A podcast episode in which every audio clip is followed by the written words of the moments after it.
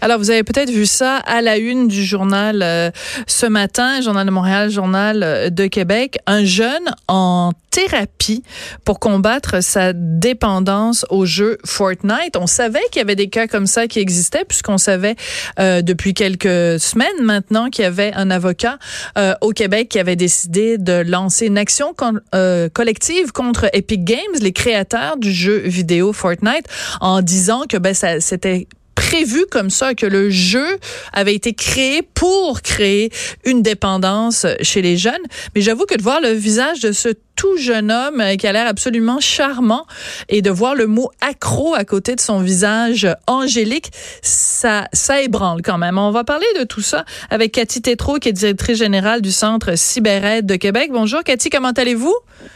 Bonjour, ça va très bien. Bon, ça va très bien. Puis en même temps, pour euh, les gens qui, comme vous, dénoncent depuis des années la cyberdépendance, de voir que dans le débat actuel, les gens sont là en train de se demander, mais comment ça se fait que nos enfants sont accros aux jeux vidéo? Ça doit être un peu frustrant. Vous devez vous dire, coudon, je prêche-tu dans le désert depuis quatre ans, moi? Depuis huit ans. Huit ans. Euh, je dois dire que les, les, quand je rencontre les parents, quand je rencontre les gens en personne, ça passe quand j'en parle souvent, comme avec vous, ça passe. Mais, mais je dois dire que plus haut ou euh, dans la société en général, ça peut être mal reçu. Et, euh, cette semaine, j'ai reçu des commentaires euh, en, en, me disant ben voyons la vieille ma tante, t'as jamais gamé, comment tu peux commenter? Et boy. oui.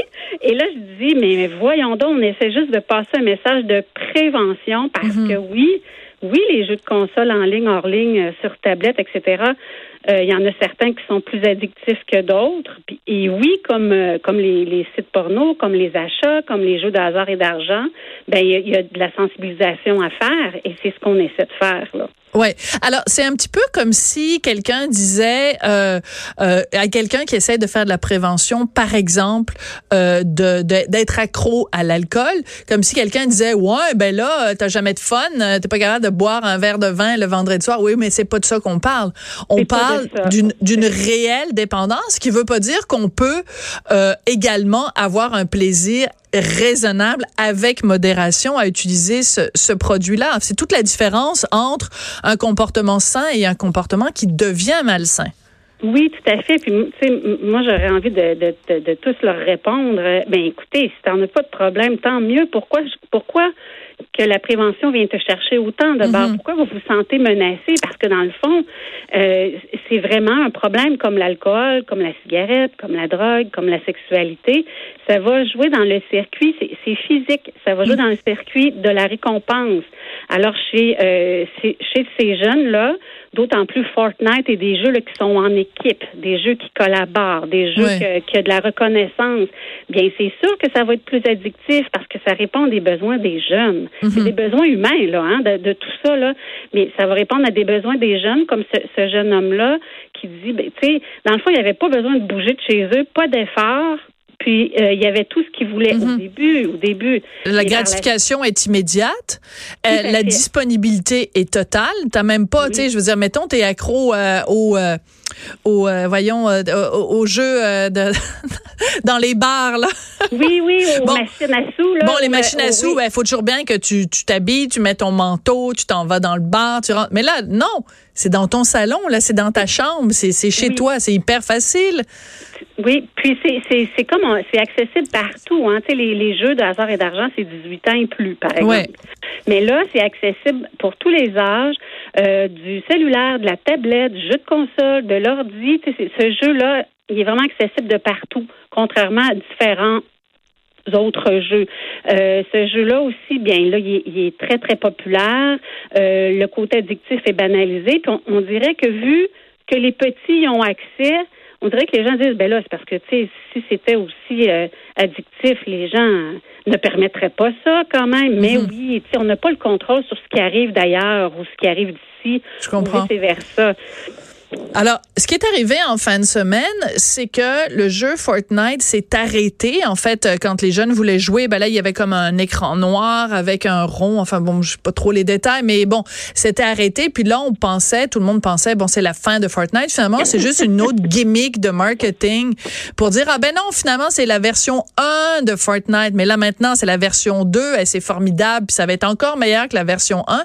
Vous, vous devez vous prendre la, la tête entre les deux mains puis la, la frapper sur le mur en disant coudon, on n'arrivera jamais. C'est comme une, une, une, un hydre, euh, tu sais, dans la mythologie là, tu coupes un, un bras, puis un autre bras qui repousse de l'autre côté.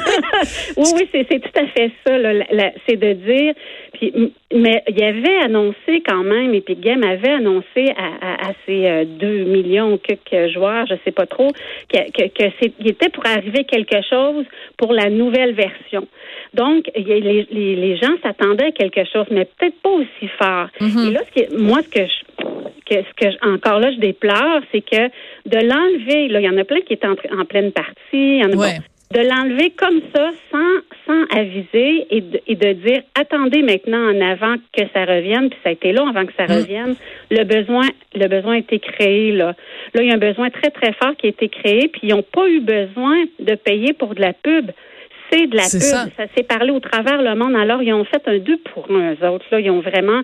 Tu sais, des fois, tu dis, ben oui, OK, c'est une entreprise, puis c'est de faire des sous, mais là, la morale ou l'éthique, il n'y en a plus, là. Ouais. Tu sais, alors, c'est ça. Les valeurs, on essaie de les prôner d'un bar, puis c'est ça qui arrive de l'autre bar. Ben, c'est-à-dire qu'en fait, c'est comme si euh, il y avait un pusher qui, euh, dans, en, en- en dans, dans un claquement de doigts, euh, faisait en sorte que, ben, je sais pas, moi, je vais faire une comparaison évidemment boiteuse, mais Tout à fait. Non, non, non, non, mais c'est le lien. On parle de ceux qui sont dépendants, là. On oui, c'est Bon, ça. toujours. Alors, c'est comme s'il y avait un pusher qui, en claquant des doigts, s'était arrangé pour qu'il y ait plus de coke, plus de cocaïne euh, partout à travers le monde pendant, euh, je sais pas moi, 24 heures. Ben là, tout le monde était en sevrage, tout le monde, tous les gens qui sont accros à ça. Puis là, il dit, ah ben non, finalement, c'était juste une blague. On vous offre juste la coke 2.0. Elle est meilleure que la coke numéro 1. Oui, c'est ça. C'est, elle est plus blanche. Une Puis on n'a même pas besoin de faire la pub pour la nouvelle Coke parce que parce qu'on vous a mis en sevrage, tous les journaux vont en parler. Fait qu'on s'achète de la publicité. On, on a de la publicité gratuite, on n'a même pas besoin de dépenser pour l'acheter. Oui, puis c'est ça, puis les gens vont encore dire, ils vont nous entendre, puis il y en a certains qui gagnent, puis ils vont dire, mais voyons les deux matantes qui parlent aujourd'hui. Non, c'est réel, ce qu'on dit, c'est... Ça a l'air de beaucoup vous déranger, Cathy, de vous faire traiter de ma tante. Moi, ça fait comme 20 ans que je me fais traiter de ma tante. Eh, je suis mais tellement moi, habituée. Ça, commence, là. Il va falloir que vous me parliez de vos, vos, euh, vos facteurs de protection, là. Mais moi, j'en revenais pas.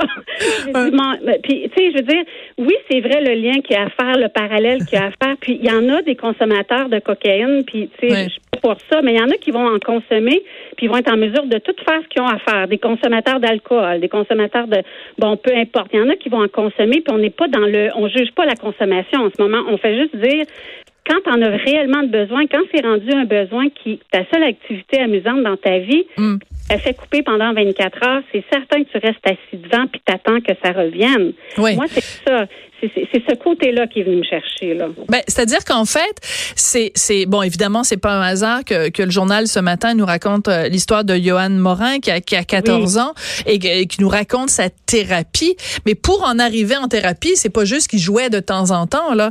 Euh, son, son témoignage est quand même assez, euh, euh, ça, ça ébranle. Il jouait 18 heures par jour, il dormait plus, il se brossait plus les dents, prenait plus sa douche. En même temps, il y a beaucoup d'ados, ils sont pas accros à Fortnite, puis c'est difficile de leur faire prendre leur douche puis se brosser les dents là. Puis, mais c'est ça qu'il faut, faut faire la part des choses, c'est-à-dire la cyberdépendance, c'est quand ça touche tellement. Hein, Excusez-moi la blague, mais Fortnite. Non, non, non, non, mais Ouais. c'est ça, c'est quand ça touche toutes les sphères de sa vie, c'est qu'il ne vit plus que pour ça, comme une dépendance dans, à une autre substance. Donc, il n'y a plus rien à faire. Tu sais, tu le rejoins plus, là. C'est, c'est, c'est tout est, tout est à plat. Donc, pour prévenir ça pour les parents, comme il y a des, avant, les parents n'avaient pas d'informations. Là, il y en a, là, depuis quelque, quelque temps quand même. Puis, tu sais, instaurer une routine, un équilibre, puis dites non. Moi, j'ai aimé ça comme M. Martineau. Non. On dit Monsieur non. Martineau, je sais pas de qui vous parlez. Non, non plus. Non. Mais, Mais- quand il a dit non, C'est-à-dire, euh, il y a un mois, il y a des. Par contre, c'est pas juste le nom, c'est vraiment d'instaurer une routine, de leur dire, je comprends que ce soit difficile à quitter, c'est tellement le fun. Cathy, c'est le mot le plus difficile à prononcer pour des parents en 2019, et je m'inclus là-dedans, et j'inclus Monsieur Martineau aussi là-dedans. c'est facile à dire, c'est pas facile à faire. Ah oui, c'est facile à dire. on fait moins d'enfants qu'avant, on les surprotège, on les, on a, on a peur de les, de les froisser, on veut être amis avec nos enfants. Et le dernier mot qu'on a envie de leur dire, c'est non. Il faut qu'on se pose cette question-là collectivement. Comment ça se fait qu'on a tellement de difficultés à dire non à nos enfants? Je pense qu'on a tous une réflexion à faire là-dessus. Oui. Merci beaucoup, Cathy. Cathy Tétrault, directrice générale du Centre CyberAide de Québec. Alors, si vous avez euh, des problèmes, ben, allez chercher de l'aide. Si vous voyez des gens autour de vous qui en ont, euh, allez chercher de l'aide aussi. Alors, j'ai évidemment massacré son nom tout à l'heure. Je voudrais remercier Samuel Boulet-Grimard qui est à la mise en onde. Hugo Veilleux, je massacre jamais son nom. Ça fait un an qu'on travaille ensemble. Merci et à demain.